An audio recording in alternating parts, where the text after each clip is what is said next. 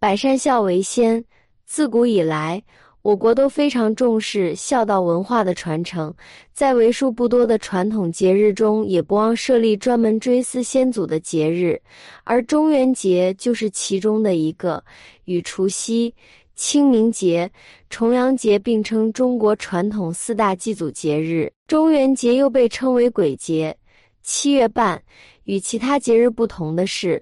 我国南北方在中元节的日期上有所差异，南方认为农历七月十四为中元节，而北方则习惯将农历七月十五定为中元节，这是南北方文化差异的一个体现。但是无论哪一天，都表达了现代人对于先祖的深深哀思以及美好祝愿。七月十五是鬼节，源于一个印度的传说，相传。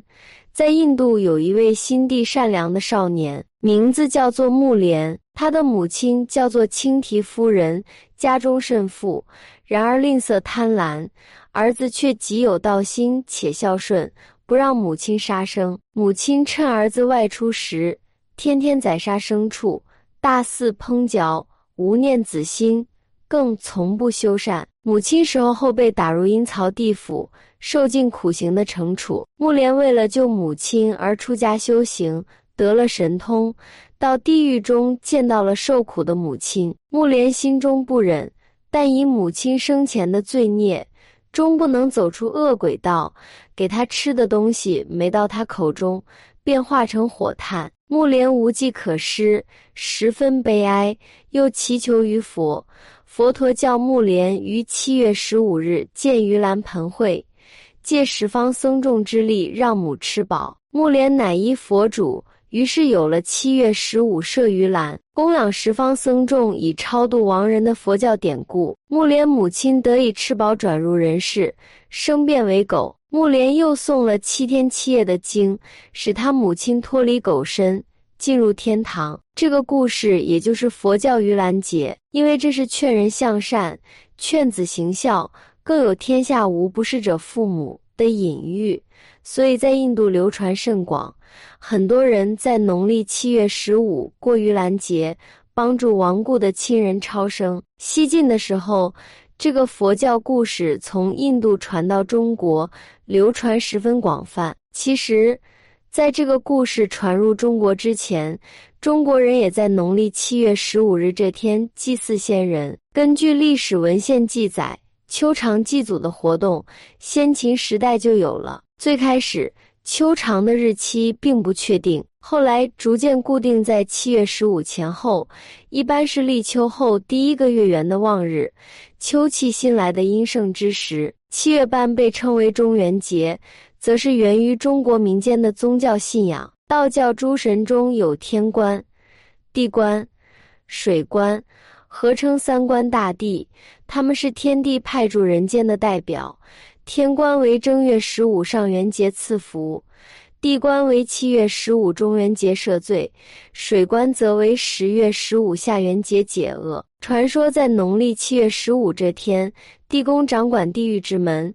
中元节这一天，地宫打开地狱之门，也是地狱开门之日，已故祖先可回家团圆，因此才被称为鬼节。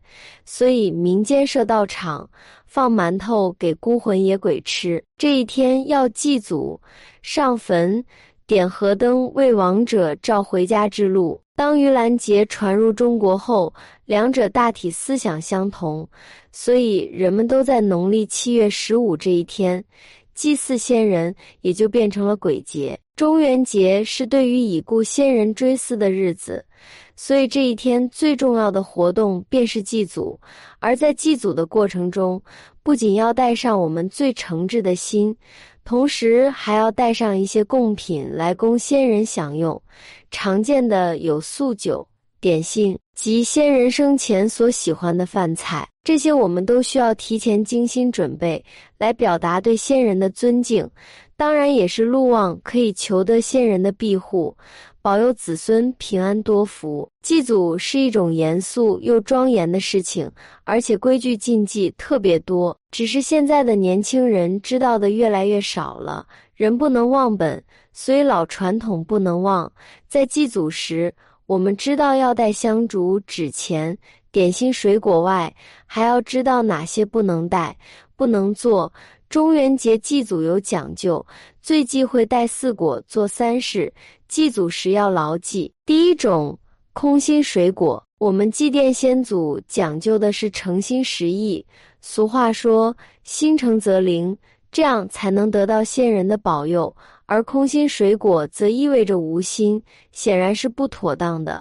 所以祭祖的时候一定不要带。最常见的空心水果便是哈密瓜以及各种甜瓜。第二种，多籽的水果。追思祖先重要的是心诚，在思想和意识上都要纯洁，不能有杂念，这样先人才能感受到。而多籽的水果则代表着杂念太多。对先人不够尊敬，显然也是不能带的。常见的多子水果有石榴、百香果、西瓜、火龙果、山楂、猕猴桃等，千万不要拿去祭祖。别以为自己喜欢的，先祖就喜欢。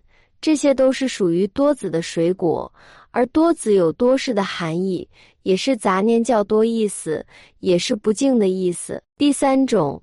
成串生长的水果，进入秋季是葡萄、龙眼上市的季节，味道香甜多汁，而且寓意着多子多福。但是在祭祖的时候并不适合带，因为这两种水果是成串生长的，如果带去祭祖，则会被认为是希望祖先成串离开，也是属于不敬的行为。除了这两种以外，类似的还有荔枝、枇杷。圣女果等，这些都不能带。第四种，梨，秋天正是吃梨的时候，但是梨却是万万不能带去祭祖的，这是由于它的名字所决定的“梨”与分离的“离”谐音，这是不吉利的。如果带去祭祖，则代表是想与先人永远分离，这明显是不孝的行为。虽然先人已经故去。但是他们其实永远在我们的内心深处，一直陪伴着我们，保佑着我们。相似的还有凤梨，也是不能带的。以上就是四类不能带去祭祖的水果，我们在准备的时候一定要注意避开。那么我们可以带哪些水果呢？如今应季的也不少，可以带苹果，代表着平平安安；橙子象征着心想事成；橘子。代表着吉祥如意，柿子则寓意事事顺心。另外，祭祖时各种水果的数量也是有讲究的，要带单数，一般三个、五个或九个都可以。同时，祭祖也讲究宜早不宜晚，以表示对先人的尊敬。最好在上午十二点之前祭三事：一。忌穿艳色衣服，祭祖是一件严肃而庄重的事，要表达哀悼追思之情。这种场合如果穿红色、黄色等比较鲜艳的衣服，就是对先人的不敬。所以祭祖时最好穿朴素、深颜色的衣服。二，忌拍照发朋友圈，遇事不要慌，先来发个朋友圈，这是很多现在年轻人的口头语。不管做什么，都喜欢拍照发朋友圈，就连祭祖这么严肃也是如此。我想知道，你经过先人同意了吗？先人离去，需要的是清净长眠。你拍照发朋友圈，可能会扰了先人清净，是对祖人的不敬。所以记住，先人离去的场合，最好不要拍照发朋友圈。三。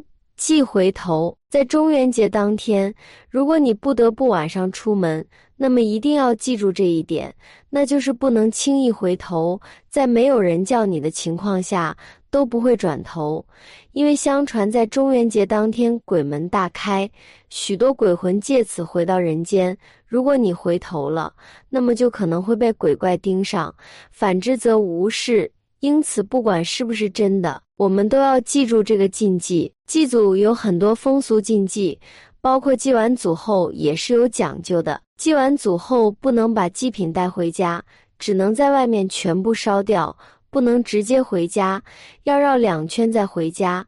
回家的路上最忌回头看，中元节祭祖大多数是晚上，而且还会去荒郊野地烧纸钱。在回来的路上，千万不要回头。烧纸钱时，很多老人都会这样叮嘱后辈：